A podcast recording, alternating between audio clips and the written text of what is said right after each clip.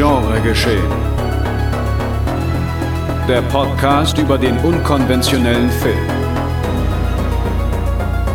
Mit Daniel Schröckert, André Hecker und Tino Hahn. Präsentiert von fredcarpet.com.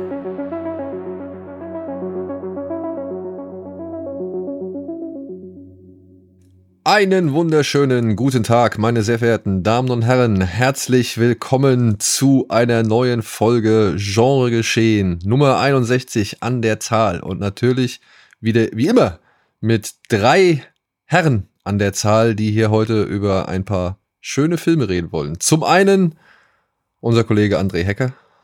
Moin, moin. Und zum anderen das gebrandmarkte Kind Tino Hahn. Hallo. Mein Name ist Daniel Schröckert. Ich heiße Sie herzlich willkommen hier auf der Podcast-Plattform Ihres Vertrauens oder eben bei Fred Carpet oder wo immer ihr auch sonst eingeschaltet habt. Und das ist das folgende Programm. Einfach mal nicht man selbst sein und im Metaverse zum Popstar werden. In Bell und der Online-Welt You geht das. Wir haben uns den vielschichtigen Anime näher angeschaut. Im Anschluss gibt es dann ordentlich was aufs Fressbrett im koreanischen Action-Thriller The Outlaws, in dem Don Lee Bud Spencer alle Ehre macht. Und zu guter Letzt graben wir wortwörtlich einen Geheimtipp aus. Im Horror-Western The Burrowers lauert der Tod unter der Erde. Viel Spaß! Ja, kurz und knackig, weil ich erzähle kurz, warum das hier alles so wieder äh, zackig vonstatten geht. Äh, Herr Hahn meinte im Vorfeld, dass das mindestens die kürzeste Folge aller Zeiten wird. Ja, was ja Und eigentlich heute- ein gutes Zeichen dafür ist, dass wir meistens gute Filme haben, über die wir uns alle einig sind, oder irgendeiner der Filme so schlecht ist, dass wir uns auch alle drei einig sind, was ja ganz selten eigentlich passiert. Ja. Ja, also du ich, bist von wenig Reibung heute überzeugt. Ja. ich würde sagen, äh, ersteres wird heute eher der Fall sein. Ja. Aber ich bin trotzdem gespannt, ob wir wirklich die kürzeste Folge aller Zeiten produzieren werden. Wenn wir das Das- jetzt jedes Mal sagen, wird es vielleicht ein guter Running Gag. Ja. Ja, gut. Und wir jede Folge muss dann noch gesagt. länger werden. Ja. Ja. Äh, wir sind auf dem besten Wege dahin. Aber vorher machen wir mal einen Zwischenstopp in der Welt von You. So heißt es, glaube ich, ne? Ja. Ja. Wir reden über Bell von Mamoru Hosoda. Nee, Ma Mamuru oder Mamuro? Meine Herren, ich äh, komm, ich dachte immer, mein Gedächtnis ist einigermaßen zuverlässig. Offensichtlich nicht. Wie man am lauten Tastaturtippen, für das André Hacker ihn später im Anschluss an diese Folge noch schelten wird, hört, wird der Name Ja, gerade. er ah, heißt es ist, es ist Mamoru, ja. Ja, Mamoru. Ich wusste doch, ah, siehst du, mein Gedächtnis ist doch nicht so ganz eingerostet. Ja, Aber es gibt Mamoru doch müde Hosoda. ich, geh zur Ruhe, schau mir noch ein Mamoru. Ja. Müde ist ein gutes Stichwort. Ich entschuldige mich für einige mentale Aussetzer. Ich habe noch ein bisschen äh, von meiner Amerika-Reise zu knabbern und habe nicht so viel geschlafen. Deswegen, ähm, falls es irgendwie ein bisschen blöd wird, dann ist es einfach meiner Übermüdung geschuldet. So. Aber jetzt Auch das, was André und ich sagen übrigens. Ja. wir, wir, Aber- haben, wir haben Teil-Jetlag von Ja. Daniel übernommen. Ja. Ja. Aber jetzt wird's schön und das ist nämlich Bell geschuldet, im wahrsten Sinne des Wortes. Der ist jetzt im Kino erschienen und beinhaltet folgende Geschichte. Susu ist eine schüchterne Oberschülerin, die in einem kleinen Dorf lebt. Seit Jahren ist sie nur ein Schatten ihrer selbst. Doch als sie You, eine riesige virtuelle Welt betritt, flüchtet sie sich in ihre Online-Persönlichkeit Belle, eine wunderschöne und weltweit beliebte Sängerin. Eines Tages wird ihr Konzert von einer monströsen Kreatur unterbrochen, die von Ordnern der Online-Welt gejagt wird. Während ihre Jagd eskaliert, begibt sich Susu auf eine emotionale und epische Suche, um die Identität dieser mysteriösen Bestie aufzudecken und ihr wahres Ich zu finden. Ja, die ganz, ganz aufmerksamen Zuhörerinnen und Zuhörer werden sich vielleicht daran erinnern, dass Tino und ich schon mal über Bell gesprochen haben im Rahmen unserer, ja, unseres Sitges-Urlaubes im, war das letzten Jahr? Ja, im letzten Ja. Jahr. Ja. Ne? Ja. Im letzten Jahr und da hatten wir ja so zwei Videos gemacht und da war natürlich Bell auch ein großes Thema und weil wir uns, wie gesagt, schon einmal so ausführlicher dazu geäußert haben, würde ich jetzt als erstes mal André das Feld überlassen, um Ich will noch ganz erzählen. kurz einwerfen, dass wir auch im Rahmen der Best of 2021 Folge auch noch über Bell geredet haben. also Stimmt, Bell haben kommt jetzt schon noch. zum dritten Mal ran, was auch immer ganz gut zeigt, wie viel Zeit immer vergeht zwischen Festivalsichtung und offiziellem Release.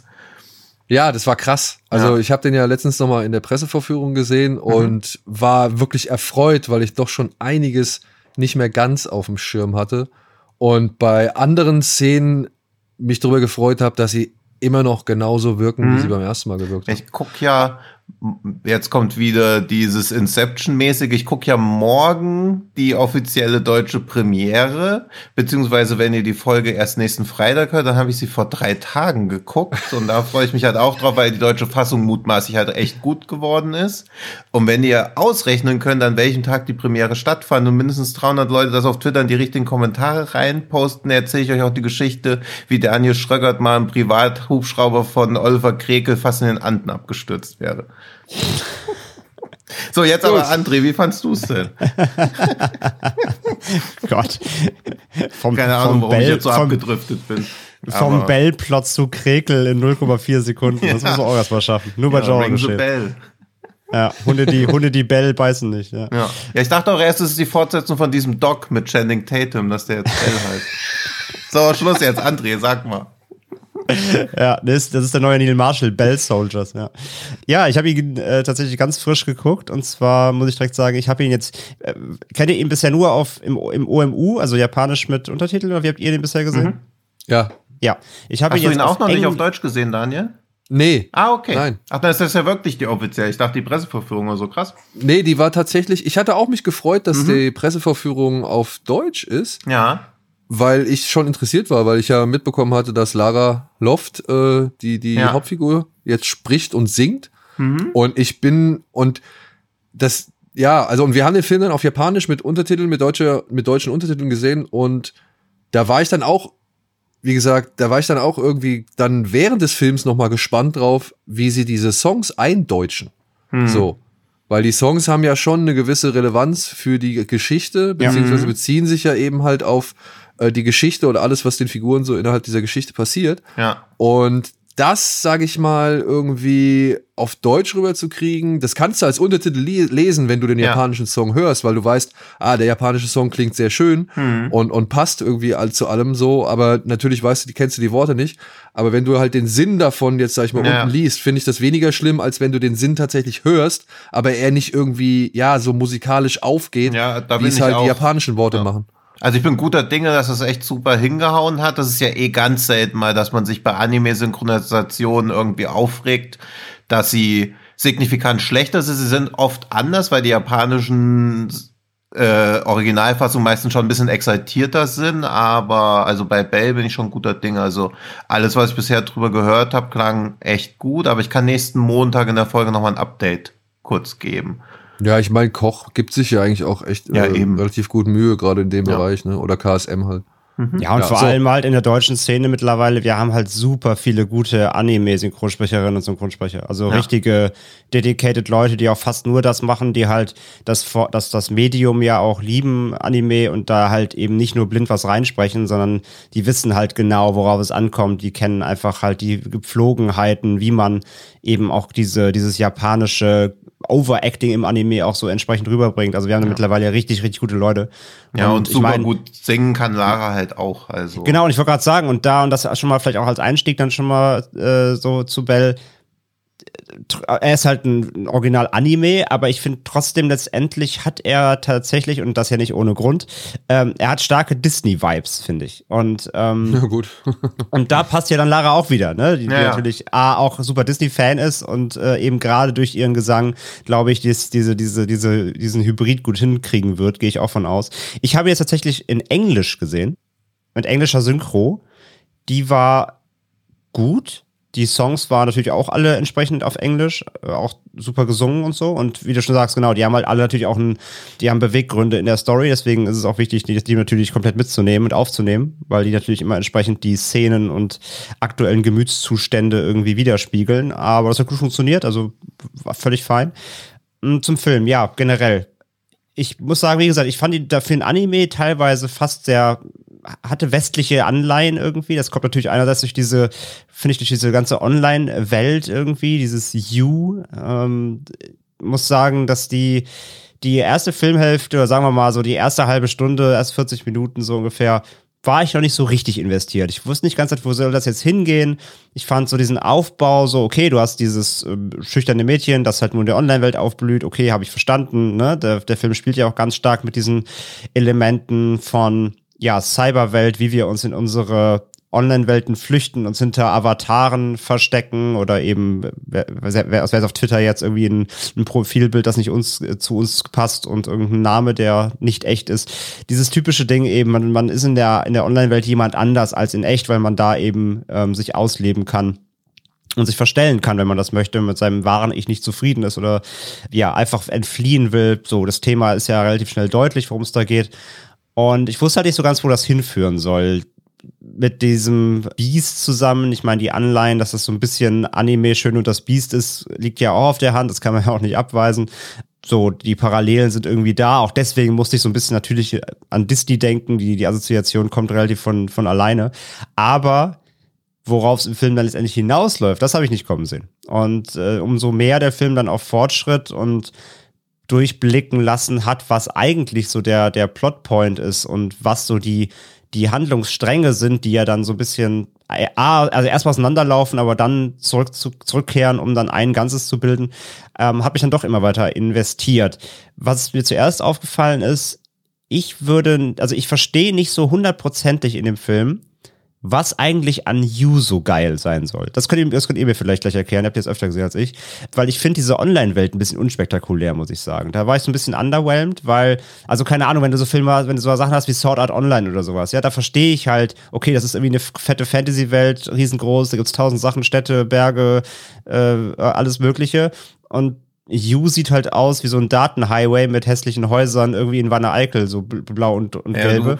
Du, du, wohnst halt an einem See, dass du jeden Tag auf einem 500 Meter langen weißen Wal stehst und singst. Das ist für dich halt normal. Ich rede ich red nicht, ich red nicht von den Figuren. Ich rede ja. von dieser Welt an sich. Was macht man denn da außerhalb von Singen und sich ja, Influencer okay, angucken? Das denn mhm. Belle ist ja letztendlich auch eine Influencerin eigentlich nur in diesem, in diesem Ding. Ja, okay, das Fair Point, das habe ich auch nicht so ganz verstanden. Ich war eher so beeindruckt, weil wir den ja zum ersten Mal auch nur vor zehn Monaten gesehen haben, wo aber zum Beispiel dieses Metaverse Thema noch gar nicht so groß war. Natürlich ist dieses mhm. generelle Konzept von einer simulierten Realität jetzt auch nicht bahnbrechend neu, aber dass er irgendwie in seinem Film jetzt dieses Metaverse schon aufmacht, bevor die allgemeine große Diskussion angestoßen durch Facebook und die Umbenennung in Meta so angestoßen wurde, fand ich damals halt so beeindruckend, dass ich mir gar nicht über die Welt und was man da macht so Gedanken gemacht habe. Aber ja, es wirkt schon ein bisschen leer, weil auch dieser Kampf gegen, oder wo das Beast da zum ersten Mal in diesen Kampf reinbricht, versteht man auch nicht so genau, wieso ist da jetzt überhaupt dieser Kampf?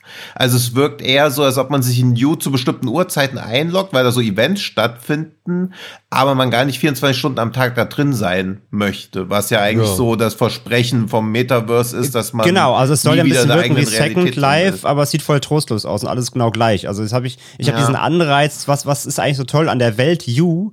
Also, dass man sich da verstellen kann und sein will, sein kann, wenn man will, okay, ja klar. Mhm. Aber ja, ich man kann halt, halt jemand ganz, anders sein, ja. Ich habe halt aber die, nicht den Anreiz der Welt an sich, dieser Online-Welt an sich verstanden, weil sie sehr unspektakulär ja. und äh, geradlinig aussieht. Glaube, der Hauptanreiz ist, dass du halt wirklich eine andere Identität da haben kannst. Also es ist quasi schon ein bisschen unsere normale Welt widerspiegelt, du aber da die Person sein kannst, die du eigentlich sein willst. Ja, ja, klar. Und es wurde ja in ihr dann auch so auf den Punkt gebracht, dass in der Realität halt nicht singen kann, in you aber schon, also dass das eher so wie so eine Projektionsfläche der eigenen unerfüllten Wünsche oder der nicht auslebbaren Wünsche sein soll. Ja, beziehungsweise sie kann ja singen, sie schämt sich halt ja. halt nur oder sie, sie ist sie, ja. sie hat nicht genug Selbstbewusstsein und äh, weil sie halt einfach so eine 15 random Schülerin ist und hm. in der in der Welt ist sie halt die super schöne äh, Prinzessin quasi und äh, traut sich halt was so. Ja, nee, klar, das verstehe ich ja. auch alles. Wie gesagt, es geht mir rein um diese Welt. Also das habe ich ja. nicht, das hat mir der Film nicht ganz vermittelt, warum You mhm. als Welt so geil sein soll, weil die aussieht halt wie so ein Busbahnhof irgendwie.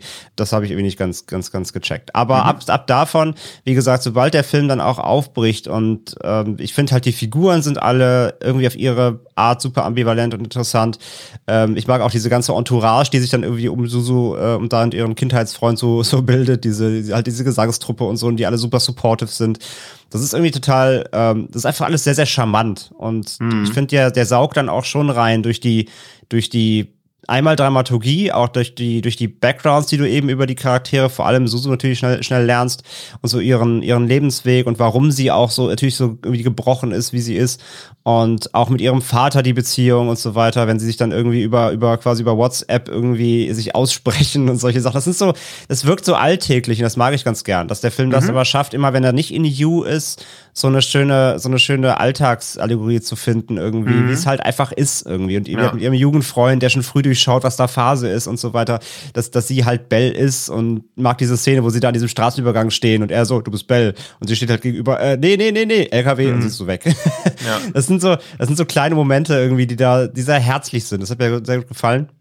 Und wie gesagt, die ganzen, die ganzen Song-Performances sind super. Natürlich auch gerade, gerade optisch halt. Also wie gesagt, wenn die, die EU-Welt an sich geht so, aber wie dann auch, wie pompös das irgendwie aufbereitet ist, wenn sie halt dann der Mittelpunkt dieser Welt ist und da irgendwie Millionen von Nutzern drumherum mhm. schweben mhm. und sie dann beim Singen beobachten und so.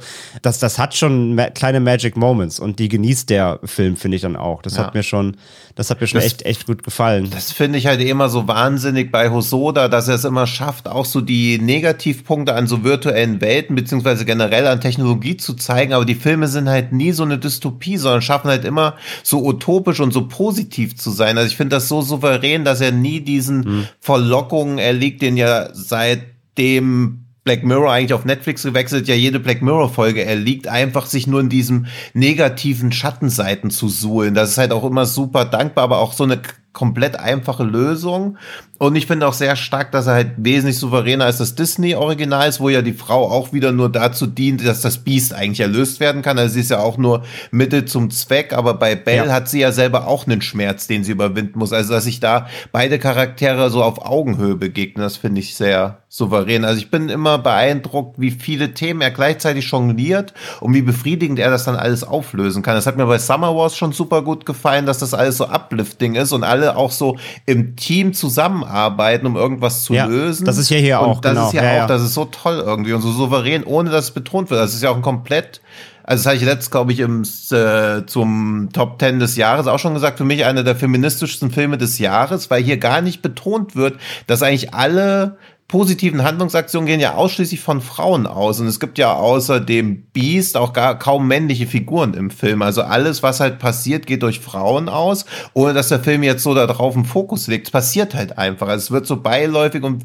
wie es halt auch eben sein sollte, völlig normal erzählt. Und viele Filme, die dann so ein Female Cast haben, deuten ja auch immer noch so drauf hin und unterstreichen damit ja eben, dass es noch nicht normal ist. Und das ist, auch da ist Bell irgendwie schon erzählerisch und inszenatorisch weiter. Ja, sie ist halt auch, sie ist halt auch Opfer und Heldin zugleich. Ja. Ne? Also sie ist ja trotzdem dann die, die auch eine Lösung anstrebt. Mhm. Sie ist die, die über sich hinaus wächst, um dann eben da so einen, ja, ein, ein, ein, ein Misshappening in der realen Welt irgendwie aufzulösen, der ja. dann liegt an, andre, an der was an anderen liegt, obwohl sie selber mit sich irgendwie nicht im Reinen ist.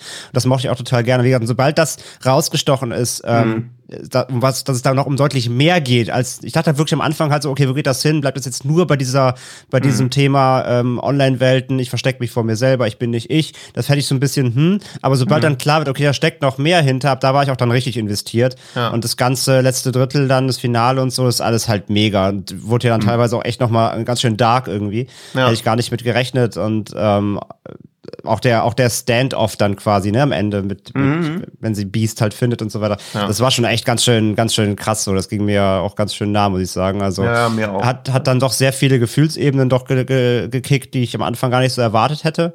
Und muss auch sagen, dass er das auch wirklich schafft, diese Figuren halt so auszuerzählen, dass sie, also die, es passt einmal zu ihren Vergangenheiten und es wirkt halt auch nicht so aus dem Nichts hergeleitet, dass sie dann auch irgendwelche ähm, Hürden überwindet, sondern das, das, das kommt alles, finde ich, sehr natürlich. Und das, mhm. das schafft er, finde ich, gut auszuerzählen, damit es am Ende dann auch wirklich, ähm, dass ihre Figur dann diesen Weg beschreitet hat und dann auch das dann machen kann, was sie am Ende macht. Mhm. Das kommt halt nicht von ungefähr einfach, sondern sie wächst dann halt so während des Films. Das fand ich, hat ja. er gut erzählt. Also das hat mir echt gut gefallen, ja. Daniel Gut. schweigend zu. Ich will noch eine, damit es doch nicht die kürzeste Folge aller Zeiten wird. aber mich macht es fertig, dass das immer die Schöne und das Biest heißt. Das ist doch, also in der Beschreibung ist es ja auch eine Bestie und es ist doch auch eine Bestie. Also ein Biest ist doch was ganz anderes eigentlich. Also ich habe nämlich auch gerade jetzt nochmal gegoogelt und der Unterschied zwischen Bestie und Biest ist irgendwie, dass zum Beispiel ein Biest eher unangenehm störend oder quälend ist. Also eine Hornisse kann ein Biest sein, aber keine Bestie, während ein Tiger eine Bestie ist, aber kein Biest. Und so ist es doch auch eher. Also irgendwie, dass das als Biest übersetzt wird, das ist doch kein Biest, das ist eine Bestie. Oder es ist doch die Schöne und, und die Bestie und nicht die Schöne und das Biest. Also ich muss zugeben, das dass ich mir in meinem gesamten Leben noch nie darüber nach Gedanken darüber gemacht habe, dass das unterschiedliche Begriffe sind. Aber irgendwie ist ein Biest für mich nicht das, was bei der Schöne und das Biest das Biest ist. Das ist für mich eine Bestie. Also sieht ja auch aus wie ein Werwolf mit Frack.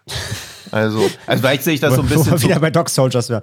Ähm, also, nee, also versteh, so ich verstehe, was du meinst. Ich, ja. ich, ich, hab, ich bin ganz im Ernst, ich habe mir auch nie darüber Gedanken gemacht, äh, weil ich Beast immer einfach abgeleitet habe. Also das Beast ist halt. Also, ja, ja, also es ist einfach so eine 1 zu 1 Übersetzung. Ich denke auch eher, genau, ich denke eher das englische Beast. Ja, dann ja. bist du ja bei so einem Monster irgendwie. Ja. Aber gut, die Geschichte ist ja weder Englisch noch irgendwas, oder? Die ist doch Französisch, oder? Französisch, ne? Ja. Ja, und da ist ja BT heißt nur wildes Tier und das ist für mich auch eher eine Bestie.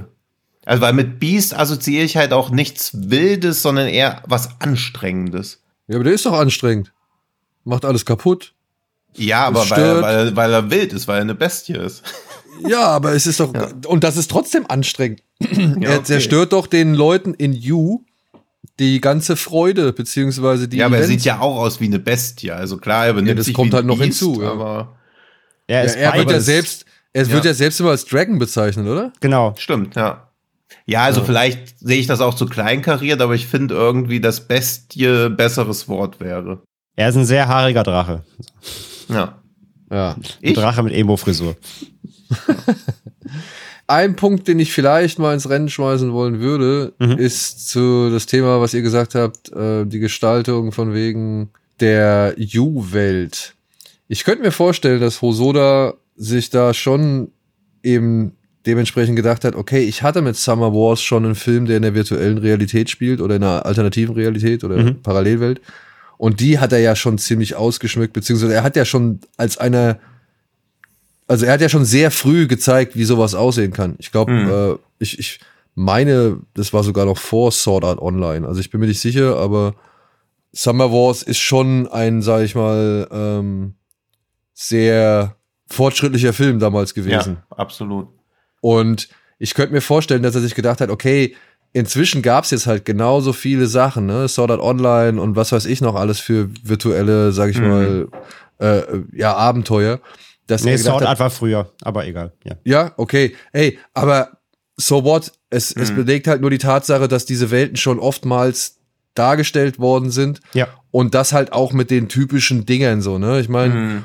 Äh, mit irgendwelchen Kriegern oder Fantasy-Welten oder sonst irgendwas, ne? Dass man halt ja. die virtuelle Realität genutzt hat, um halt die Realitäten irgendwie zu zeigen, die man sich so in seinen Abenteuergeschichten oder in seinen Abenteuergedanken irgendwie ausgemalt hat. Mhm. Und ich könnte mir jetzt hier vorstellen, ich habe You tatsächlich eher ähm, im Laufe, also jetzt auch beim zweiten Mal, mehr als eine Art, ja, virtuelles Twitch verstanden.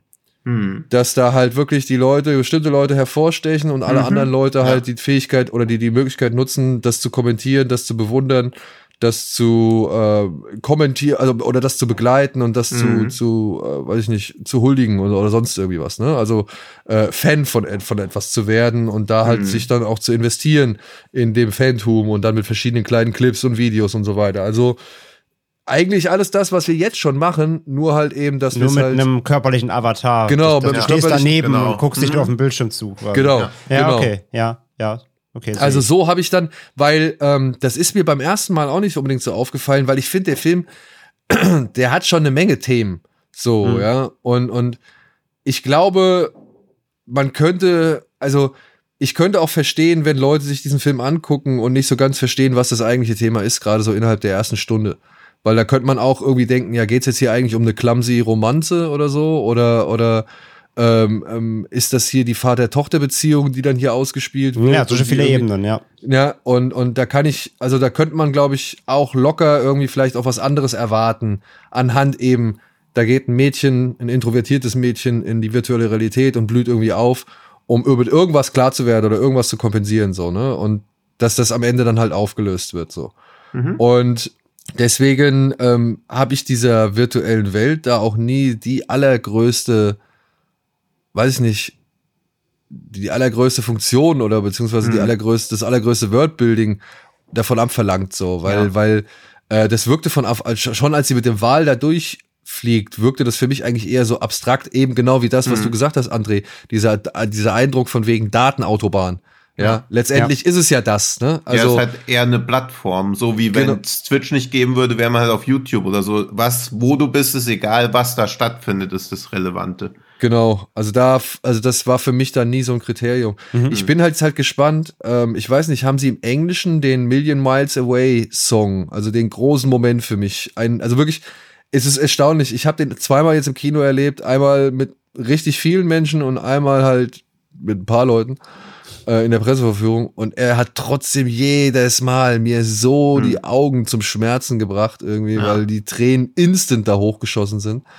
Ähm, haben Sie das auf Englisch genau so gesungen? Weiß ich ja nicht, weil ich kenne ja nur Englisch. Was, was, was, was, oder wie, wie meinst du das jetzt? Naja, die, also diese Melodie, ah, okay, du kennst den Vergleich nicht. ja. Aber wahrscheinlich schon, also dass der Magic Moment da drin ist ja eher so Singsang und keine Sprache. Ja. Du meinst, du meinst der Chor dann. Genau, Ja, der genau, Chor, ja. so. ja. ja, ja, das war drin, ja. ja. Ja, ja. Okay. Also ich glaube, der wird eins zu eins wahrscheinlich bleiben. Das war Ja, schon, gut, aber das war schon das- sehr rührend, ja. Ah, das muss Lara auch singen. Ja, ja, aber ich glaube, das kriegt man schon ganz gut hin, weil es war ja eher, also so sinngemäß la la la la la la la la la Ja, ja, ja. und kein, Genau kein so, ja. Inhalt quasi. Also es war ja einfach nur schön und das musst du in schön wiederholen. Das ist, glaube ich, relativ dankbar, weil du nicht noch eine Übersetzung da drin hast. Ja, aber also ich könnte mir das auch schwer vorstellen, weil ich finde gerade diese Melodie, die sie da gefunden haben, ich Mhm. also wirklich, ich finde die unglaublich. Ja. Ja, Ich, ja, ja. ich finde die wirklich unglaublich. die ist total äh, schön, ja. Äh, unglaublich gut. Also sowas irgendwie, ich, äh, keine Ahnung, als ich das, als wir das damals in Sieges gesehen haben, da Mhm. habe ich eine Woche auf diesem Song rumgedacht so. Ja, ja, ich auch. Ich habe den auch immer die ganze Zeit so gehört und so. Und es gab nur so eine ganz komische Version auf Spotify, die so also viel verkürzt war, wahrscheinlich irgendwie aus dem Genau. Trailer raus oder sonst irgendwas. Also Aber inzwischen gibt's die lange. Ja. Und die höre ich Ja. halt auch immer wieder gern. Und es ist immer wieder erstaunlich, was das für eine Gänsehaut macht. Deswegen, Ja. das ist eine Melodie, die ist halt wirklich, die ist halt wirklich geil, meiner Ansicht nach. mhm. ja, absolut. Und ich könnte mir schon vorstellen, dass das schwierig ist, genau da die richtigen, die richtigen, den richtigen Ton, die richtige Mhm. Emotion zu treffen. ja. Und ich hoffe, sie haben es geschafft. Mhm. Ich hoffe, sie haben es geschafft. Ja. Aber auch, wie gesagt, ich bleib beim zweiten Mal auch dabei. Ich äh, finde den Film nach wie vor toll. Alle Themen, die er da verarbeitet, die, der Humor und auch die albernen, typischen, weiß ich nicht, Slice-of-Life-Geschichten, die man von japanischen Filmen so kennt, die sind da alle, sag ich mal, drin vorhanden, aber irgendwie werden sie auch hier und da eben genug anders ausgespielt oder genug, äh, äh, ja, kreativ anders eingesetzt, Mhm. äh, so dass ich da wirklich auch kaum Probleme mit hab. So, ich fand jetzt auch beim zweiten Mal keine Längen oder so. Also ich weiß nicht. Ja. Der Film, der, der, dadurch, dass er halt auch diese vielen Figuren beinhaltet, die dann irgendwo auch nochmal irgendwie so eine kleine Randnotiz bekommen oder irgendwie nochmal kurz ein bisschen näher erläutert oder beleuchtet werden, Mhm. ähm, macht das alles sehr viel Laune und geht genau da zu Herzen, wo es zu Herzen gehen soll. Also ja. Nee, geht da rein Ja. geht da rein, meiner Ansicht nach. Weil man sieht ja sowieso, weiß ich nicht, Anime-Filme jetzt nicht unbedingt jede Woche im Kino oder so häufig. Klar, Kase und so bemühen sich natürlich jetzt mit ihren Anime-Nights, aber dann laufen die halt eben auch immer nur für diese eine Nacht, Ja, ja, oder für ein Wochenende. Und jetzt mal einen Film zu haben, der vielleicht ein bisschen länger im Kino laufen kann, äh, ist ja auch schön. Ja, super. Ja. Ja. Gut. Gut. Ha- Ende? Jetzt, ja, ne? ja, von Japan nach. Machen wir nur einen kleinen Sprung. Ja. Machen wir nur einen kleinen Sprung rüber nach Korea und sprechen über einen Film, der es jetzt erst zu uns geschafft hat. Den haben Tino und ich auch noch vor Jahren oder auch schon vor Jahren auf dem auf dem Ich glaube Sitges gesehen. 2018 dann, oder? Nee, ich, oder es könnte auch Oder- 2017 gewesen sein. Das kann auch sein. Ja. Ich muss, Das google ich doch mal ganz heimlich. Jetzt, wo jeder schon auf der Tastatur rumgeklimmert hat, sind bei mir auch alle Hemmungen gefallen. Ja, ich mute mein Mikro währenddessen wenigstens. Ach so, okay, das ist der Trick. ja, derweil kann ich ein Stück zu mir nehmen, während ihr die geheimen Ach so, ich Spielereien dachte da jetzt nicht, dass wir jetzt pausieren oder so. Was ist, also jetzt bricht hier ja komplett die Anarchie. Sitz, Sitz, äh, 2018 war es. 2018, okay. Ja.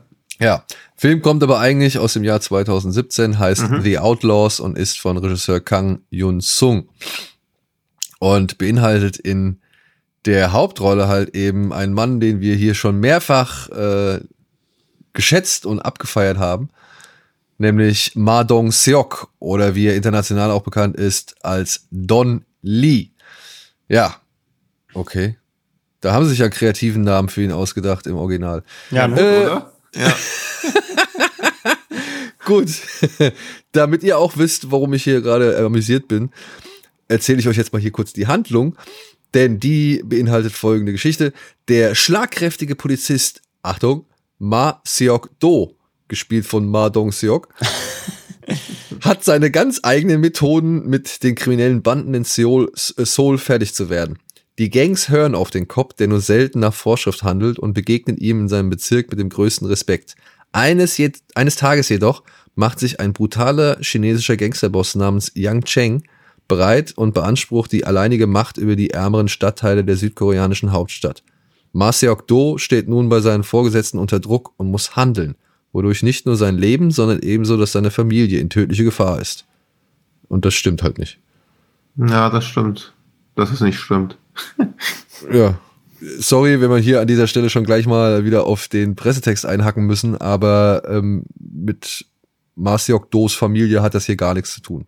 Ja, höchstens mit seinen Kollegen und eben Ist ja auch äh, Familie.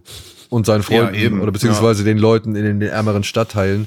Aber um die kümmert er sich halt. Ja. Und ich muss jetzt beim zweiten Mal sagen, auch anhand der deutschen Synchronisation, ne, das, er hat für mich tatsächlich Bud Spencer Vibes. Also Ah, okay. er, er ist für mich tatsächlich der koreanische Bud Spencer irgendwie. So ein bisschen, also zumindest, zumindest wie er in diesem Film auftritt. Und das halt auch anhand der Synchro, die meiner Ansicht nach ein paar echt gute Gags platziert. Okay. Wenn zum Beispiel irgendwie, irgendwann steht halt Yang Cheng ihm gegenüber und fragt so, bist du allein? Und er sagt, ja, ich bin Single. Also, Ja, okay. Ja. das, so, so ganz trocken, weißt du, und, und, und guckt ihn halt wirklich mit seiner, mit seinem, mit seinem Teddybär-Gesicht, guckt er ihn Mhm. halt einfach nur ganz teilnahmslos an, so, ja, ich bin Single. Ja. So, und, und, als hat, also es tut überhaupt nichts zur Sache und ich weiß nicht, das, das, ich musste lachen und das halt mehrfach. Ja. Wie ist die Szene synchronisiert, wo, er, wo der eine ihm die Oberarme einreiben muss? Auch da denkst du halt auch, was erzählt er denn jetzt da so? Ja, ich komme da hinten nicht dran, so, ja. Dann schmiert er ihm ein. Und, und dann merkst du ja erstmal, dass sie halt eigentlich da nur irgendein, irgendeinen Quatsch erzählen, damit der Typ mit den Schlangentattoos, um den es eigentlich geht, nicht rafft, Ja. dass das äh, ja Bullen sind, sondern oder halt denkt, dass es ganz normale ja, Saunagäste oder was Ja, weiß ich. Aber das auch da, ich muss sagen, die die die deutsche Synchro, die Stimme für für Don Lee oder von Ma, für für Ma Dong Seok ist echt gut getroffen. Und wie es halt spricht, so mit so einem echt schon, ja, Bud Spencer-Gestus, passt es. passt, Weil der hat ja. die Ruhe weg. Der hat halt einfach die Ruhe weg. Der ist immer irgendwie am Anfang schon die Szene, wenn da die beiden Jungs sich versuchen abzustechen und er kommt einfach aus dem Hintergrund angelaufen mit dem Telefon in der Hand und knickt dem einen so die Hand um. So, ja. Das ist geil, diese Aura, die er da ausstrahlt und Ja. dann halt eben die Synchro, die es halt geschafft hat, diese Aura irgendwie aufzufangen. Super. Ja, finde ich auch. Ist ja fast schon ein Running Gag, auch immer, wenn er irgendwas in den Arm gestochen kriegt und er so, ja, ja, Fleischwunde. Und er, er sieht die Wunde gar nicht, weil die Muskeln zu groß sind. Ja. Er, er spürt die Wunde nicht und merkt und sieht sie gar nicht, weil die Arme so muskulös sind. Ja, also er ist, er ist halt schon der Show, Show, Show, Showstehler, ne? Ist ganz klar. Also er, Ja. wenn, er, im- wenn er im Raum ist, dann ist alles andere eh egal irgendwie. Aber ja, ey, ich, ich fand den Film wirklich sehr unterhaltsam so. Der ist, er ist vielleicht ein Tick, ein Tick lang so. Ja. Er geht schon ganz schön lang. Ähm, wobei die Story jetzt das schon irgendwie trägt, aber ja, ob der so lang sein muss, sei mal hingestellt. Aber er bietet halt genug Schauwerte, er lockert halt immer wieder auf mit eben solchen Pointen, aber dann geht's eben auch wieder, wieder ordentlich auf die Schnauze so, dass der, der mixt er gut durch, so wechselt sich das gut ab. Ich fand den, ähm, den Bösewicht halt, den, den chinesischen Gangsterboss, den fand ich richtig fies, so, der war auch gut gespielt. Der war gut hier, Yun Kir-san. Ja, äh, San. der, ja, der war echt- der war ist echt schön fies. fies. da, zum Beispiel diese Szenen dann in der, in dem, in der, in dem Karaoke-Ding, wo, wo sie da, wo sie da den Typ zusammendreschen und so, also auch, auch ordentliche Härte drin und äh, ganz schön, ganz schön fies einfach, ja. Deswegen, also ich kann über den Film auch gar in, nicht. In seinen, ne? in seinen Sch- Entschuldigung, nur eine Szene, wie sie Ja, ja, halt klar, klar. in diesen, in sein wie er halt nochmal in seinen Lieblingsstripclub oder, oder Escort-Club geht. Und dann ist dann dieser eine dicke Türsteher, der versucht da irgendwie bei seinen Leuten rauszufinden, was schiefgelaufen ist. Hm. Und er kommt hin und dann, wie, also wirklich, wie die typische Schelle. Er gibt ihm halt die typische Schelle und der Typ macht vorher noch irgendwie das Maul auf, kriegt ein Ding und geht direkt um. So, so, so geile Momente halt da drin. Mhm. Ähm, die, die finde ich reißen's raus. Aber ich gebe dir recht, André, so Momente wie zum Beispiel, dass der eine Polizist, dieser Junge, der dann irgendwie noch an sich zweifelt, ob das da, ob er da wirklich in der richtigen Abteilung ist und so. Mhm. Ich glaube, solche Sachen hättest du auch problemlos weglassen können, äh, um halt, weiß ich nicht, den Film auch so zu erzählen. So, ich finde, da hat er so ein paar Abzweigungen genommen, auch mit dem Jungen. Äh, ja, schön, dass die alle später nochmal aufgegriffen werden, mhm. aber ich glaube, nimm eine, einen Handlungsstrang davon raus und der Film mhm. funktioniert immer noch genauso gut. Ja. Ja, das meine ich halt, ne, weil auch gerade eben ähm, Maddox Jocks Rolle so über, über, überspielt die anderen. Mhm. Ähm, sind die anderen halt, die fallen halt einfach ein bisschen runter, Halle hinter ihm. Und ja, die kriegen alle irgendwie Redemption und alles wird nochmal aufgegriffen und jeder kriegt am Ende nochmal so kurz seinen, seinen Abschluss, bevor es ins Finale geht. Aber fand ich halt auch, er, er verläuft sich so ein bisschen, obwohl es eigentlich eine sehr stringente Gangster-Story ist, so. Und also entweder hätten sie dann noch mehr auf diese ganze sag mal Anführungszeichen, Korruption eingehen müssen, finde ich. Da hätten sie noch mehr auf dieses Thriller-Ding setzen müssen, so wer da mit wem und wer da wo mit drin hängt. Aber eigentlich geht's ja am Ende dann doch nur äh, so gut gegen böse oder in Anführungszeichen gut. Und es geht dann doch eben nur darum, diesen Gangsterboss quasi Ding festzumachen. Und dass er dann so viele Abzweigungen noch nimmt in sonst so einem relativ straighten Action-Thriller, war dann vielleicht ein bisschen, bisschen zu viel dafür, dass er aber eigentlich so tief, so eine tiefe Geschichte gar nicht erzählt eigentlich. Ähm, ja, aber es ist auch so Meckern auf höherem Niveau so. Es hat trotzdem Spaß gemacht die ganze ja. Zeit. Ja, eben, das ist halt so, also ich mag, das Setting ist recht unverbraucht. Was innerhalb des Settings passiert, hat man zwar schon echt häufig gesehen, aber es funktioniert ja auch immer wieder. Das ist irgendwie so ein nahezu unbesiegbarer Good Cop, der halt irgendwie den nötigen Humor noch mit reinbringt, gegen so einen über super fiesen Bösewicht antritt. Also das gucke ich mir auch noch hundert weitere Male an. Ja, wobei ich mich jetzt auch beim zweiten Mal gefragt habe, ne? Man merkt ja oder man sieht ja dann tatsächlich schon öfter mal Szenen, mhm. in denen Madon Siok und seine Kollegen ja gewisse Praktiken an den Tag legen und mhm. zeigen, mhm. wie sie halt gewisse Vorschriften und so weiter umgehen. Ja. Und ich habe mich halt gefragt, ob das dann wirklich, naja, immer so, so harmlos sein soll. Ich meine, klar, da kommen halt die Sprüche und wir wissen, es ist ja eigentlich für einen guten Zweck, denn hm. diese drei Chinesen, also Yang Cheng und hm. seine beiden wirklich irren Handlanger, hm. ähm, die werden ja auch halt als immer wirklich irre dargestellt und die machen ja, ja auch ja. wirklich fiese Scheiße. Aber hm. auf der anderen Seite haben halt äh, hier Ma Seok Do und seine Kollegen ja schon echt ein perfides System am Start, um halt eben gewisse Vorschriften zu beugen oder vor mhm. gewissen Vorschriften halt verborgen zu bleiben. Und ja. sei es durch irgendwie einen, einen, einen Karton, der irgendwie an die richtige Stelle gestell, gestellt wird, oder ein Vorhang, der zugezogen ja. wird, oder ja, auch ein Helm, den man einfach mal benutzt, um halt eben nicht so viele Spuren zu hinterlassen. So, ne? Also, ich weiß nicht, ist es, ist es Resignation, was äh, Regisseur Kang Jung Sung da irgendwie an den Tag legt? Nee, glaub, Oder ist, soll das schon eine ernsthafte, valide Kritik sein?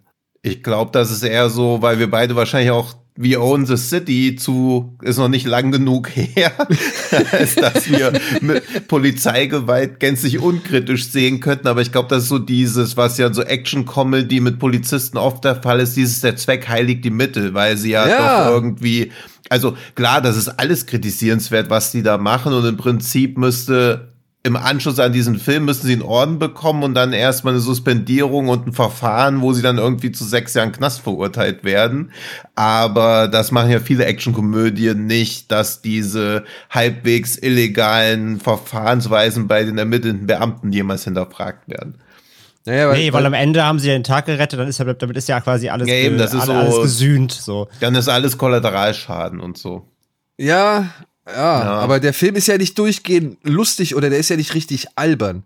Er nee. schafft es ja halt einfach nur einen sehr trockenen Humor in einen sehr ja, wie soll man sagen, schon sehr, sehr ernsthaftes Szenario ja, mit reinzubringen. Ne? Weil ja, aber mein, so ein Kommentar darauf gibt er ja trotzdem auch am Ende, dann ja. am Endkampf, wo sie das Badezimmer zerlegen und ähm, er geht dann raus dann kommt so, dann kommt sein, sein Polizeichef an und so, und dann ko- kommt so eine, so eine Angestellte, wo, wo sind die dann? Im Hotel ist es, glaube ich, ne? Am Ende. Mhm. Dann, Ja. kommt, dann kommt so eine Angestellte und meinst du Polizeichef, ja, also das Badezimmer wurde jetzt zerlegt, ne? Das, das müssen sie bezahlen. Da schreiben sie hier, hier und hier. Und er halt so, ja, gehen Sie mal weg, das ist, ist jetzt Polizeiarbeit, hier erstmal wichtiger. Ja. Also er gibt ja auch so einen Kommentar darauf. Ihr habt jetzt hier Ja. alles zerlegt, das kostet uns halt Geld. Der Polizist overruled das halt direkt so, ja, ja, geh mal weg, jetzt machen wir später. Ja, also Aber jeder muss so kleine Opfer bringen, um in einer sicheren Welt zu leben. Aber er kümmert sich dann trotzdem immer wieder liebevoll um irgendwie allen möglichen Beamten, die ihm helfen. Ne? Sor sorgt dafür, dass die irgendwie Geld kriegen. Gut, nicht sein eigenes, aber das, was halt der Chef irgendwie hat und so. ja. aber er ist schon irgendwo fürsorglich. Auch, auch für die Leute, sag ich mal, die er dann in diesen Stadtvierteln beschützt. So, ne? Ja, ich glaube, das soll so ein bisschen dieses Robin Hood-artige so unterstreichen, dass er ja quasi auch innerhalb des Systems versucht, das Richtige zu machen, aber auch mit den falschen Mitteln. Also klar könnte man so einen Charakter auch zerpflücken, aber dazu ist der Film, glaube ich, dann zu sehr auf Actionkomödie. Sonst könntest du ja an diese Weppen, da findest du ja auch immer irgendwie irgendwas. Ja, genau. Oder aber auch jetzt- Ja, aber so viel, aber so Liesl Weapon Ja, ja. ist er halt eben nicht. Dafür fehlt ihm, Nee. finde ich, noch eine Humorebene mehr. So. Genau. Ja, oder auch bei Top Gun Maverick, wo sie dann ja auch sagen, hey, du hast ein Flugzeug entführt, was mehrere Millionen wert ist. Am Anfang lässt du dieses eine Flugzeug explodieren aus Ego-Gründen und das vertuschen seine Vorgesetzten ja auch noch. Also im Prinzip wird bei Top Gun Maverick zwei Militärverbrechen begangen, wo alle Mitbeteiligten für 20 Jahre in den Knast gehen müssten. Aber weil dann mutmaßlich, sorry für Spoiler, mutmaßlich wird es ja ein Happy End geben bei Top Gun Maverick, ist das auch alles okay. Aber eigentlich müssten er und seine beiden Vorgesetzten für 20 Jahre in den Knast gehen, wegen Hochverrat. Und Du das hast, hast du ja auch bei amerikanische Militärrecht so genau im Schädel, dass du sagen Hat kannst. studiert. Ich glaube ne? schon, dass wenn du einen Kampfjet entführst, um den Leuten zu zeigen, wie es richtig gemacht wird, und wenn du ein anderes Flugzeug über bewohntem Gebiet explodieren lässt, weil du unbedingt aus Ego-Gründen zeigen willst, wie schnell du fliegen kannst, dass das strafrechtlich Relevanz hat. Weiß Oder du nicht. zumindest gegen Vorschriften verstoßen. Also ich weiß nicht, ob 20 Jahre Haft auf sowas stehen, aber wenn du ein waffentragendes Flugzeug entführst, weiß ich nicht, ob das so easy ist. Aber auch das, also was ich damit eigentlich nur sagen will, in fast allen Filmen machen die, auch die guten Figuren begehen Taten, die, wenn man sie juristisch nüchtern betrachten würde, sie auch in den Knast bringen würden. Aber sind wir uns da einig, dass es meistens immer nur eine- einzelne Tat ist, die halt zum entscheidenden Ja. Zweck führen soll? Und hier bei The Outlaws sind es ja schon eine Menge. Also ja, das ist halt ja, Lifestyle. Ja, ja. Genau. Also deswegen ist es ja quasi auch, also dieser Fatalismus, was Andrea eben auch gesagt hat, mit diesem, das Badezimmer ist im Arsch, aber hey, that's what it takes.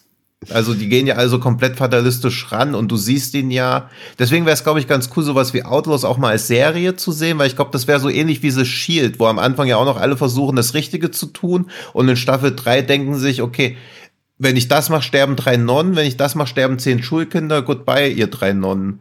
Also wo du gar nicht mehr die Wahl hast, wirklich unbeschadet aus der Sache rauszukommen, sondern immer nur das kleinere Übel wählen kannst. Außer beim größeren Übel gibt's mehr Kohle zu machen. Dann nimmst du halt das. Dann, dann tschüss Schulkinder. Ja. ja. Ja, ja, Ja, also gut. wie gesagt, fragwürdig ist das auf jeden Fall. Aber das ist ja oft bei, also bei fast allen Action-Komödien. Und außerdem ist ja wollen so. sie ja auch bei solchen Milieufilmen da irgendwie auch mal zeigen, Ja. dass es das halt einfach so gibt. Dass es, Ja. dass, dass solche Systeme existieren und dass da eben auch eben nicht immer alle nachher ihr Fett wegkriegen. So, das wollen Ja. solche, also es, das hast du ja in fast jedem dieser, dieser ähm, koreanischen oder thailändischen Thriller, guck dir Beibust oder sowas an. Ne? Da, auch da werden halt Mittel eingesetzt, wo nachher nicht jeder für irgendwie zurecht. Also es, es Ja, gibt, ja, es wo du halt, irgendwie immer. da sterben die zeigen ja solche Milieus. im Minutentakt. Genau, ja. die zeigen solche Milieus halt auf und äh, am Ja. Ende gibt's nicht für jeden Gerechtigkeit. Das zeigen diese Ja. Filme ja eigentlich immer.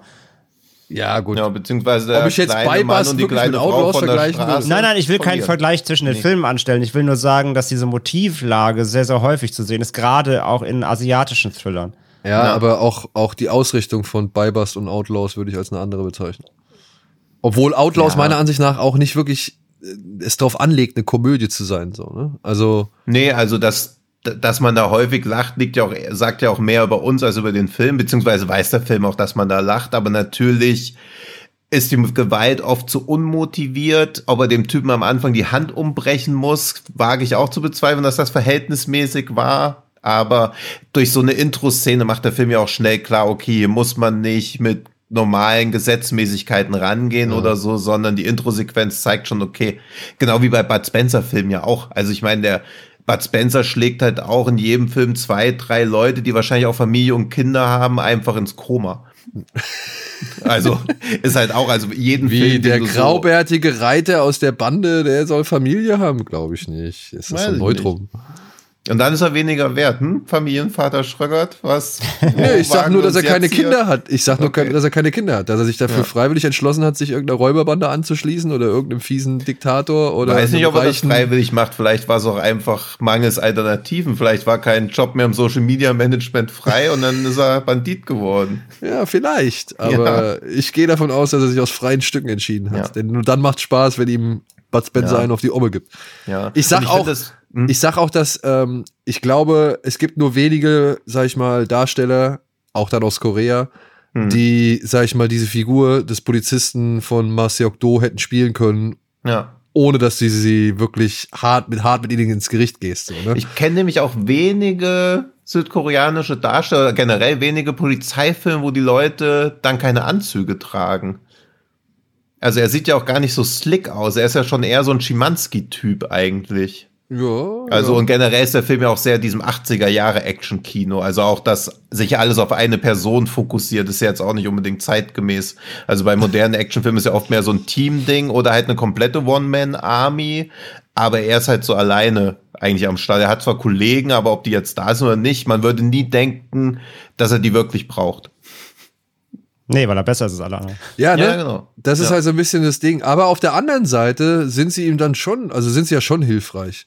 Und wenn man, wenn man dann bedenkt, dass es ja sowieso auf einem wahren Fall oder auf einer wahren Razzia beruhen soll, Hm. so finde ich das halt nett, dass man da halt schon den Team-Effort auch äh, ja entweder thematisiert oder zumindest nicht ganz außen vor Ja. lässt.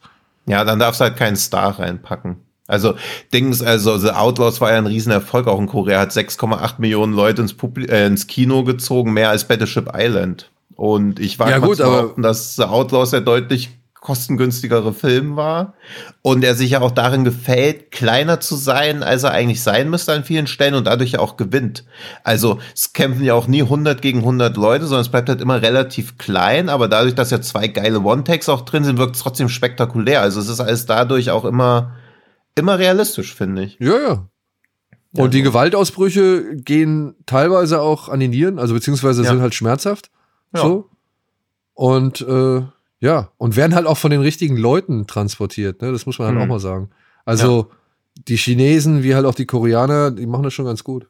Ja. Ach ja, ey. Ja, ja, Find eben. ich- Also ich meine, ich finde es immer super interessant, auf sowas rumzudenken, aber da findet, also da findet man in jedem Actionfilm irgendwie irgendwas, weil wenn sich immer alle an die Gesetze halten würden auf Polizeiseite, wäre es auch, glaube ich, noch schwieriger, sich mit ihnen zu identifizieren, weil man ja auch im Film keine regeltreuen Menschen sehen will. Also man will ja gerade sehen, dass sie aus ihrem eigenen System auch irgendwie ausbrechen. Also jemand, der einfach nur in den Regeln, also eine Actionkomödie, wo sich an alle Regeln gehalten wird, das kann ich mir nur sehr schwer vorstellen.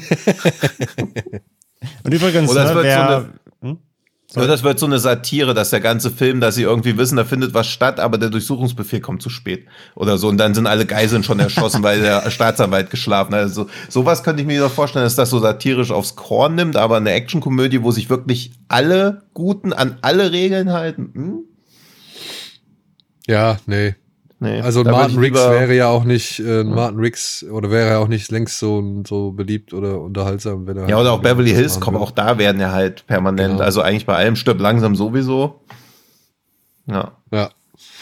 gut. Kommen Gut. wir mal in eine Welt, in der gar keine Regeln gelten. Ich wollte nur sagen, Ja. wem, also wer Outlaws jetzt guckt, ab 10. Juni auf Blu-ray von Bush Media, wem das gefällt, kann sich auch schon mal merken, nämlich äh, das Fantasy Filmfest hat jetzt gerade ihre neuen Daten für Herbst angekündigt, die zeigen den, die Fortsetzung. Äh, ist jetzt Ach schon so. angekündigt. The Roundup. Ist aber vom anderen Regisseur tatsächlich, aber der Regisseur hat schon zwei Filme quasi in der Mache, nämlich The Roundup und dann Outlaws 3. Also der Film kriegt Oh. noch zwei Nachfolger jetzt, die sind schon Sehr beide gut. angekündigt und der zweite läuft jetzt auf dem FFF im Herbst. Toll. Das freut Ja, mich. wunderbar. Das vorher Da weiß ich auf jeden Fall, wo ich reingehen werde. Ja, bevor man sowas wieder nicht mehr auf der Leinwand sieht. ja. Ja, und das, und das, und das erste Review auf Letterboxd sagt, Don, Don Lee was, was even more badass. Na, sehr gut. Sehr gut. Na dann, Sehr gut. count me in. Gut. Ja, und kommen wir jetzt mal zu einer wirklich aktuellen Angelegenheit, obwohl dieser Film, glaube ich, der älteste ist, über den wir heute reden. Ja, es ist der älteste. Es Mit ist, Abstand, ja. es ist The Burrowers. Burrowers? Oh, ich, ey, ey. Die Wühle. Leck Man mich will, am immer, Arsch. man will immer Borrowers sagen, aber das würde, glaube ich, eher Ja. so die, die Verleiher halt. Ja, Genau. Das ist die, die. Borger mit John Goodman. Ja. Als Western. Zur Erinnerung, ich hatte letzte Woche, hatte ich, nee, nicht letzte Woche, es war vorletzte Woche, ne? Da hast du den zum ersten Mal auf, also aufgeworfen. Ja. Da hatte ich ein, ein Schrecken vom Amazon zur Frage gestellt. Das war, glaube ich, Bone Tomahawk, Genau. weil wir über Old Henry gesprochen hatten, wenn ich das richtig in Erinnerung habe. Und ich wollte so ein Mhm. bisschen das Western- und Kannibalen-Ding mit einbauen, weil wir, glaube ich, auch noch über, genau, über, äh, über Some Like It Some Rare Like gesprochen haben, ne? Wir wollen hier den Ja, deutschen genau. Titel Also Kannibalen. Ähm, Veganer schmecken besser? Ja, wie geht's Heißt der deutsche weiter? Titel so? Ja, noch. Äh, erst noch killen, dann grillen. Nee, doch, erst killen, dann Doch. grillen, oder? Ja. Ja. Und Erst grillen, dann Ich killen, gedacht- hätte ich mir aber auch angeguckt. ja. ja, warum nicht? Why not? ne? Wir hatten ja schon alles. So. Und ich hatte einen Schrecken vom Amazon rausgesucht, Bone Tomahawk, weil ich halt die West, das Western- und Kannibalen-Thema irgendwie miteinander verkombinieren wollte und ich gedacht habe, okay, das, darauf kommen meine lieben Kollegen.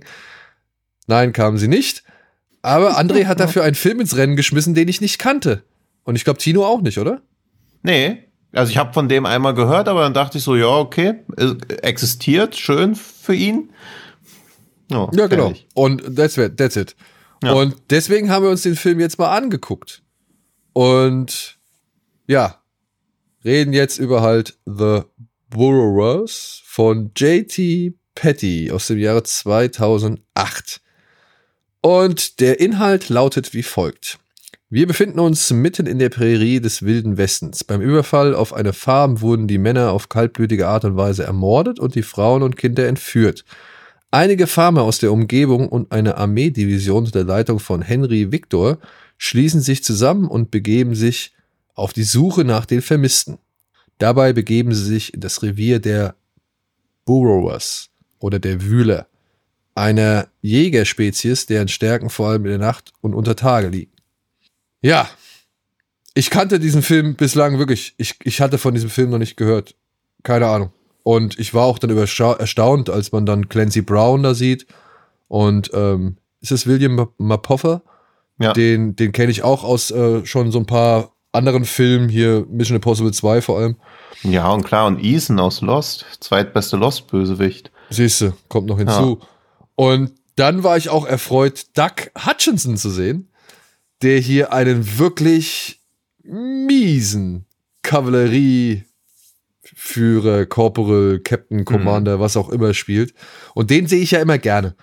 Wer nicht weiß, wer das ist, das ist dieser fiese Drecksackwärter aus The Green Mile, der unter anderem einmal diesen Schwamm vergisst, als äh, es darum geht, einen Kandidaten auf den elektrischen Stuhl zu setzen.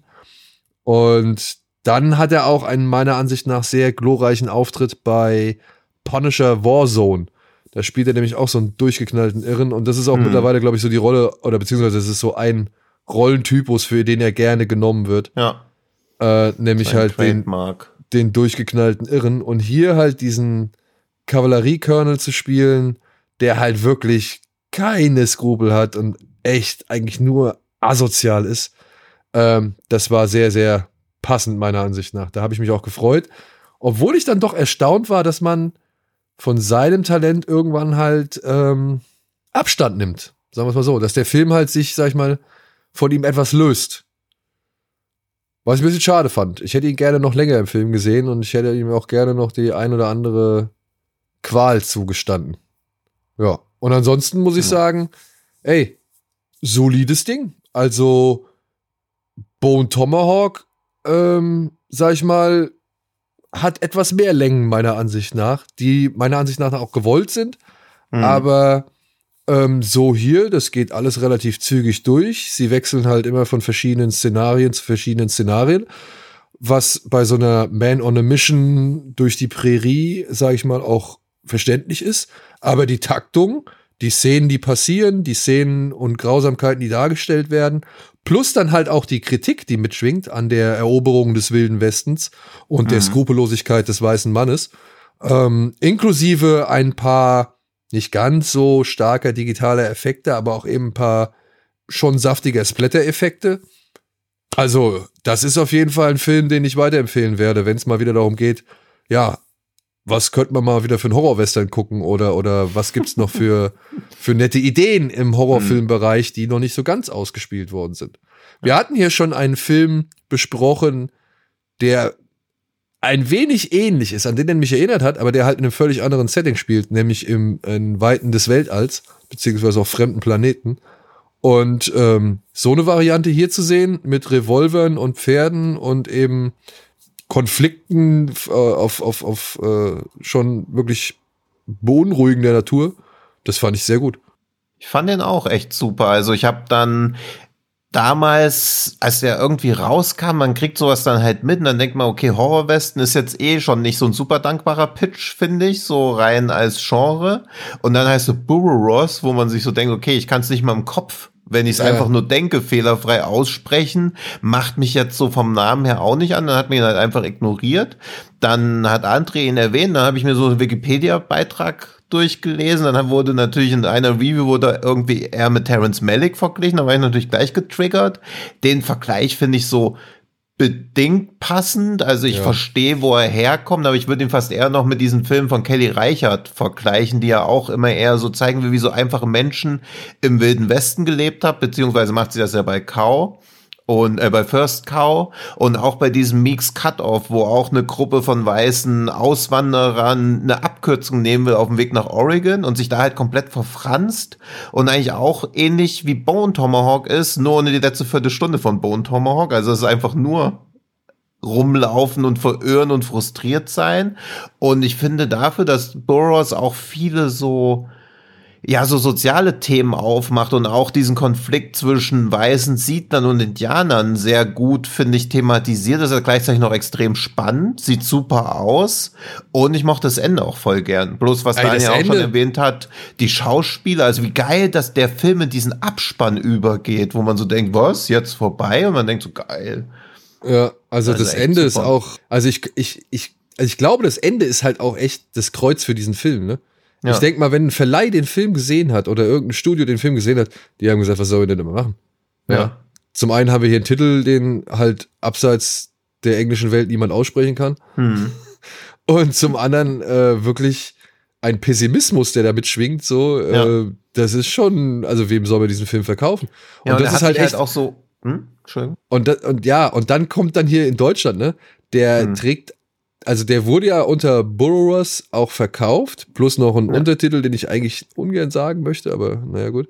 Und dann gab's aber noch mal eine, eine Auflage oder dann wurde der noch mal rausgebracht mit Hm. einem völlig bescheuerten Titel, nämlich Dawn of the Undead.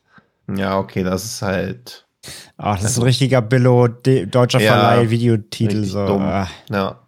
Und ich finde halt Ja. auch, erinnert mich so viel an Sisters Brothers, der ja auch irgendwie, Ja. Wo, wo ja auch die ganze Spannung oder diese ganze Sprengkraft des Endes eher daraus resultiert, sie wussten es halt nicht besser.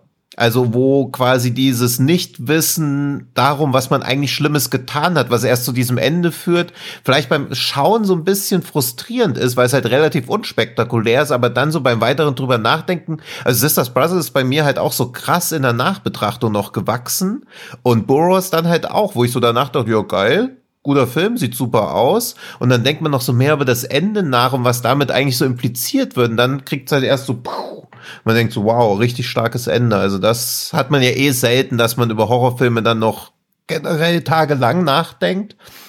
Beziehungsweise das selten, dass man beim Genrefilm dann wirklich auch immer wieder drauf zurückkehrt, außer es ist halt ein guter Film.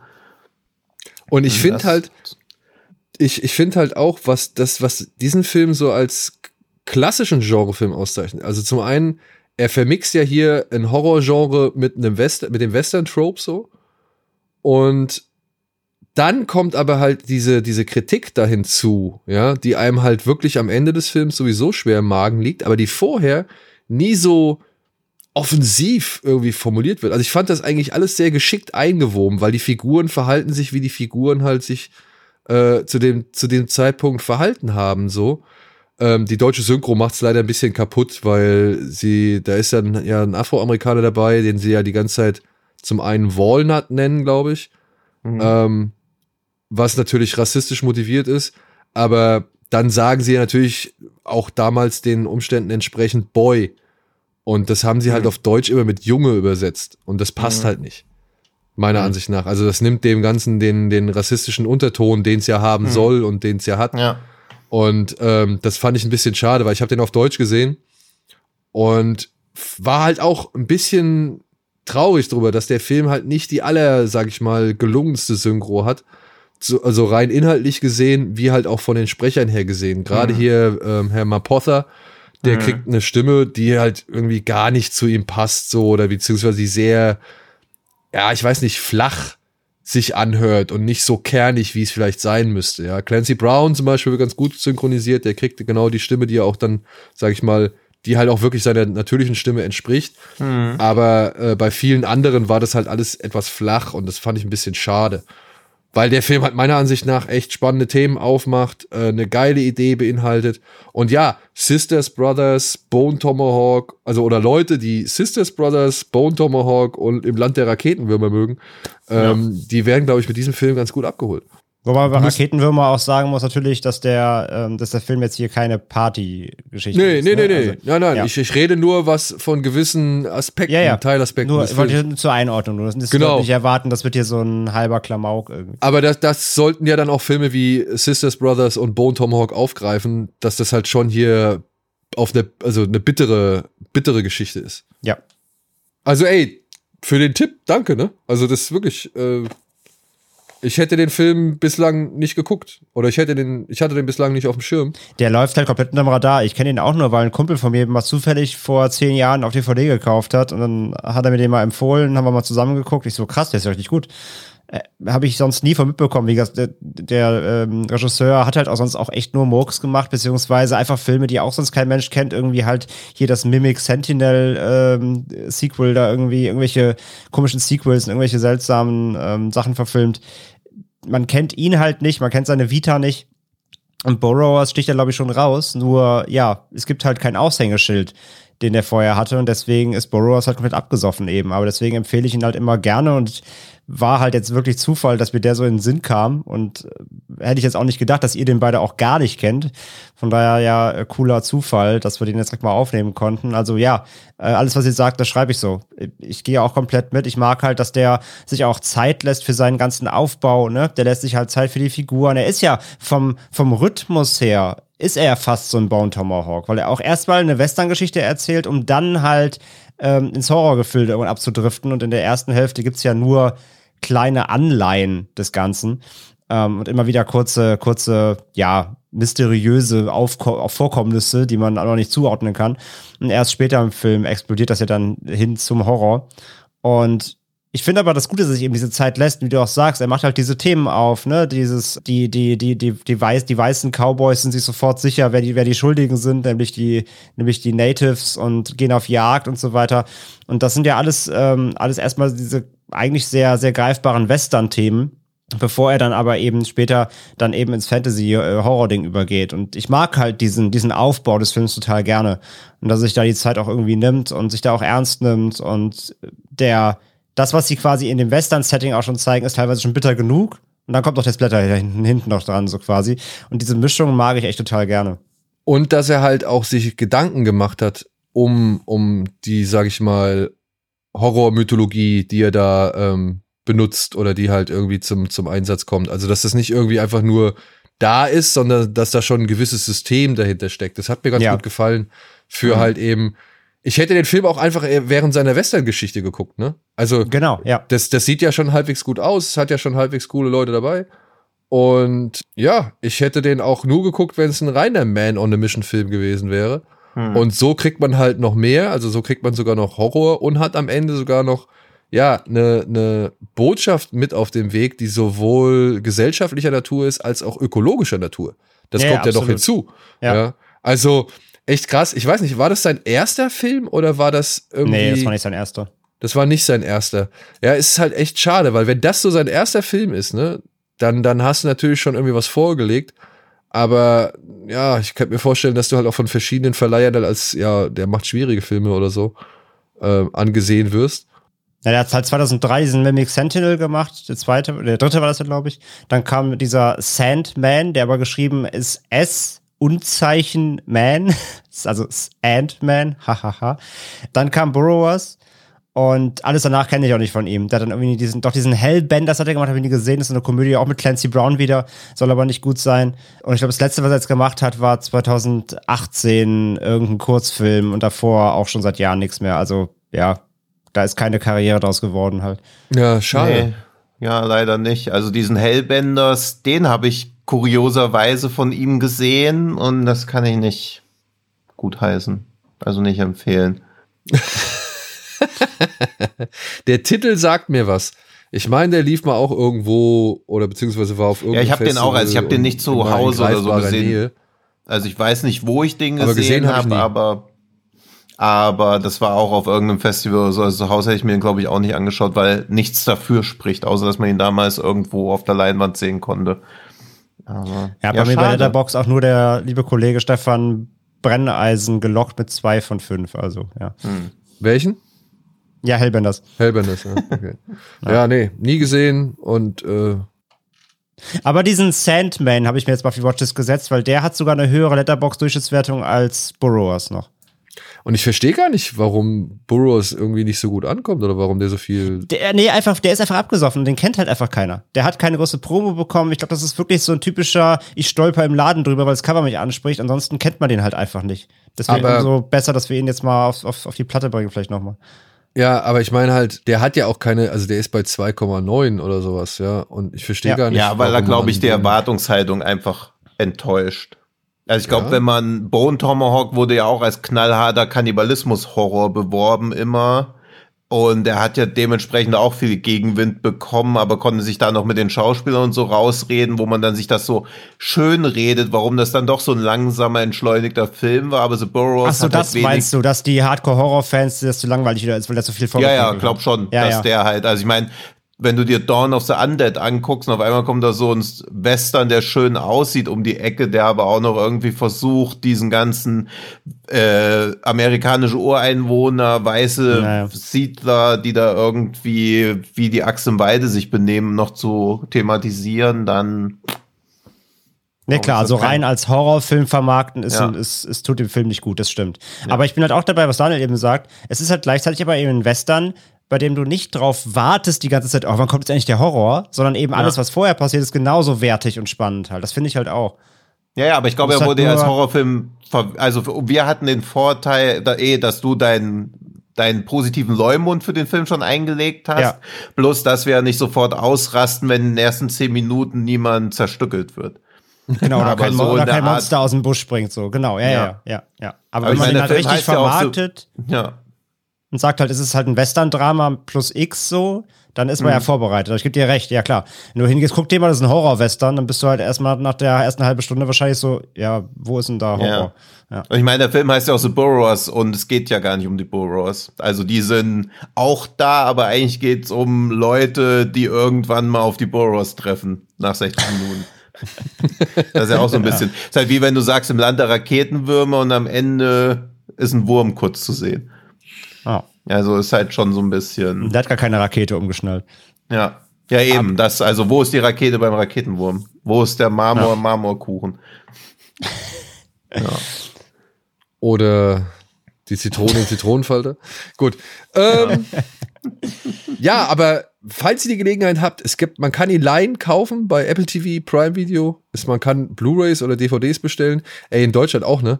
Der kam raus über Schröder Media Handels Savoy GmbH. Ja. Also ja, ey, nie von gehört. Und dann noch Intergroove hat ihn noch mal irgendwann verliehen. Aber halt ein Titel, hm. also ein Film, der Dawn of the Undead heißt. Sorry, also da kann ich, da erwarte ich halt einfach nichts. Nee, ich sage ja, also das, ist wirklich so ein Titel. Ja, oder was anderes ist ja, halt. Das ist ja Verzweiflung. Das ist ja Verzweiflung. Ja. Das ist so ein Ding, ich, schnell, ich stelle den in den Mediamarkt und in den Expert und hoffe einfach, dass, dass Leute doof genug sind, den mitzunehmen, weil der Titel irgendwie Horror catchy ist. Aber wie Tino dann eben sagt, da ist die Erwartungshaltung ja komplett ver verschoben dann. Ja. Leider. Ja. Ja, meine Erwartungshaltung war wahrscheinlich auch verschoben, als ich euch äh, beim letzten und vorletzten Mal ein paar Kannibalenfilme als Schrecken vom Amazon präsentiert habe. Denn zum einen kam ein Film bei raus, über den ich mich jetzt sehr freue. Okay, das ist der positive Effekt. Zum anderen Mach das war ich heute bitte noch mal. irgendwie- Was? Achso, ja. Dass ich jetzt einen Film raussuche, den ihr nicht erratet, damit wir Oh, so Film könnte ich machen. Ich, ja, Mal. ich, ich gebe mir gar keine Mühe, sondern sag einfach Filme, von denen ich will, dass ihr sie mal guckt.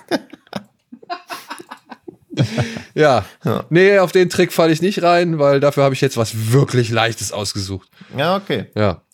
Aber, liebe Leute, falls ihr wirklich Bock habt auf so einen Western mit, äh, ja, mit sehr gefräßigem Anteil, dann ähm, solltet ihr euch The Borrowers auf jeden Fall mal zu Gemüte führen. Ich, das wäre jetzt auch ein Film, den ich zum Beispiel bei Gregors Schocktober mit, äh, mitgebracht hätte oder beziehungsweise mitbringen würde. Ich glaube, den werde ich mir auf die Liste setzen, damit ich den da nochmal vorstelle und der Film einfach ein bisschen mehr, bisschen mehr Präsenz Ich finde, der bekommt. braucht ein bisschen mehr Liebe, ja. Ja. Das wär, aber das, Ja, das, hat das er wird verdient. jetzt, das wird er jetzt von mir kriegen, ähm, wenn es wieder mal um Geheimtipps geht oder um irgendwelche unbeachteten Perlen oder beziehungsweise Filme, die man sich mal reinziehen kann, wo man nicht gedacht hätte, dass die eigentlich doch ganz gut sind, dann wird der Film auf jeden Fall von mir demnächst genannt. Ja. Glitschig, giftig, euphorisch. Der Schrecken vom Amazon. Und damit wären wir beim Schrecken vom Amazon. Und ja, ihr lieben Zuhörerinnen und Zuhörer, viele von euch, und ich betone viele, sehr viele, erstaunlich viele, erfreulich viele, beeindruckend viele, waren so viel schlauer als meine beiden Kollegen hier. Denn ihr habt alle erraten, dass ich letztes Mal The Green Inferno vorgelesen habe oder eine Review zu The Green Inferno. Und meine beiden Kollegen haben das nicht. Die sagten 2001 Maniacs und The Farm. Aber Tino of the Farm hast mich nach wie vor neugierig gemacht. Also ähm, nur mal das auch nochmal mitgenommen. Stimmt, den könnten wir ja auch besprechen, oder? Das, das war ja schon der erste von Tinos Versuchen, uns Filme aufzuschwatzen. Ja, ne? Aber den könnten wir tatsächlich mal machen. Also ich habe echt ein bisschen, ich habe ein paar Bilder gesehen und ähm, dementsprechend bin ich schon nochmal neu angefixt worden. Ich weiß, ich habe die Liebe ja schon vorher mitbekommen, beziehungsweise dein Unverständnis, warum dieser Film so schlecht bewertet wurde auf Letterboxd. Ja, das war das Ding, dass der, der, der Film jetzt zu gut aussieht, ne? Also der unverhältnismäßig gut aussieht, wie so einem komischen Format quasi, Bildformat. Ja, Ja. und dementsprechend, ja, werde ich diesen Film noch mal mir zu Gemüte führen. So. Aber jetzt gibt's eine denkbar leichte Aufgabe für euch beide. Ich muss nur einmal einen Filmtitel, nee, ich muss zwei Filmtitel auspunkten, beziehungsweise ausblurren oder irgendwie halt verschweigen. Ja? Jo. Okay. Ich habe mir eine Ein-Sterne-Bewertung rausgesucht mit dem Titel Was für eine Zeitverschwendung. Nehmen Sie sich ein Wochenende frei und lesen Sie das Buch oder als Geheimtipp John Douglas Die Seele des Mörders, steht in Klammern, steht in Klammern. Aber verschwenden Sie nicht eine Minute mit diesem Versuch, einen schlechten, niveaulosen, mit trottligen, effekthascherischen Gewaltszenen garnierten Filmchen als einen würdigen Nachfolger zu verschachern. Punkt, Punkt, Punkt wurde wohl vor Drehbeginn mit einem stumpfen Löffel das Gehirn größtenteils weggefressen. Denn anders kann ich mir die seichten Dialoge nicht erklären. Dieser Käse ist ein Meilenstein für Leute, die ihr Hirn an der Kinokasse mit einer Tüte Popcorn eingetauscht haben. Schaut euch lieber noch einmal Punkt, Punkt, Punkt an. Und Punkt, Punkt, Punkt, der zweite Punkt, Punkt, Punkt ist Ja, okay. der Vorgänger von dem Ja. Film, um den es jetzt geht. So viel als Hinweis. Soll ich es nochmal vorlesen? Okay. nee. Für mich nicht, ich bin im Bilde. Okay. Gewaltorgie. Aber ich kann gleich nochmal von John. Douglas das Buch ins, in die Kamera halten. Das ist John Douglas, die Seele des Mörders. Das habe ich. Ja. Hast du das? Ja, darauf Ja? basiert auch mein Tanz. Ja. Ja. Ja. Und ist das gut? Ja. Also das erklärt ja so, wie dieses ganze Profiling und so entstanden ist und so. Das ist gut. Genau, genau, genau. Mein Tipp ist natürlich Exil von, ja. Dann würde der Rezensent dich auf jeden Fall schon mal mögen. Da du das Buch hast und nicht den Film guckst. Doch, den Film finde ich Okay. auch. Also, wenn's. Nein, ich meine den Film, um den es jetzt geht. Ja, aber wenn es um den geht, ist es natürlich der mit Abstand beste in diesem Franchise. Aus meiner Kann man das. Franchise nennen? Nee, aber ich wollte André auch keinen Tipp geben. Okay. In dieser Pentalogie. Wie Schröckert beim Zählen schräg nach oben guckt. Ja, es ist keine Pentalogie, ich will Hacker nur verwirren. Okay.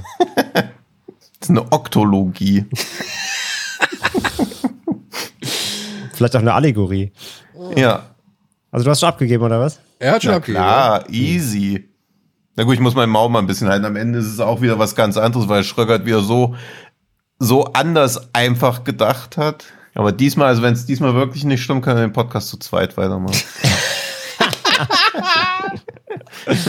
Oh, geil. Oh, äh, würdest du das durchziehen, ja? Nee, du das vielleicht eine Woche. Apropos, nächste Woche bin ich nicht da. ja, Herr Hecke. Ich, ich echt, also wundere mich, dass das so einfach für dich ist, weil ich finde es so random. Es könnte ja alles sein. Vielleicht doch nochmal vorlesen, weil ich finde es schon. So, André, hast du jetzt das Internet ich habe dir schon was geschickt, ja. Du hast mir was geschickt? Keinen Plan. Okay. Gut. Nachgefühlt 30 Minuten hat uns André dann seine Lösung zugeschickt. Und behauptet, es ist Lethal Weapon 2, wohingegen Tino sagt, es ist Hannibal. Und ob einer von beiden richtig liegt oder ich nächste Woche wieder einen Schrecken vom Amazon vorstellen muss, das erfahrt ihr ja hoffentlich nächste Woche. Denn dann melden wir uns wieder zurück. Denn hiermit sind wir vorerst am Ende. Und wir hätten es fast hingekriegt, aber nein, wir sind auf jeden Fall nicht die kürzeste Ausgabe aller Zeiten geworden. Gut, in diesem Sinne, Hm. was denn? Ja, hm. Also, hm, als Zeichen der Entrüstung. Trauer. Der, Der Trauer. Ja, Ja, du hast ab vorher eben noch erzählt, dass du viel stöhnen wirst. Und jetzt habe ich mich wenigstens einmal, einmal geseufzt. ja, einmal. Ja. aber mir muss auch nicht sein. In diesem Sinne, liebe Leute, vielen Dank. Ähm, ach ja, das an dieser Stelle, André hat uns das vorhin erzählt. Ähm, vielen Dank für euer reges Interesse an unserem Cho Yun Fat Spezial. Das freut uns sehr, dass gerade mal so ein Thema dann auch äh, auf größeres Interesse stößt. Also dafür bedanken wir uns gerne. Und ja, wenn es möglich ist, gerne abonnieren auf einer sozialen Plattform oder eben bei irgendeinem Podcast-Anbieter. Und auch über eine Bewertung würden wir uns sehr freuen, bei Spotify oder iTunes oder bei wem auch immer das noch möglich ist. Und natürlich wäre es schön, wenn ihr auch bei unseren Freunden von Fred Carpet vorbeischaut, mit dem einen oder anderen Besuch oder dem den einen oder anderen Besuch abstattet. Ja, bleibt mir nicht viel mehr zu sagen als vielen Dank fürs Zuhören und hoffentlich bis zur nächsten Woche. Tschüss, macht's gut. Tschüss. Tschüss.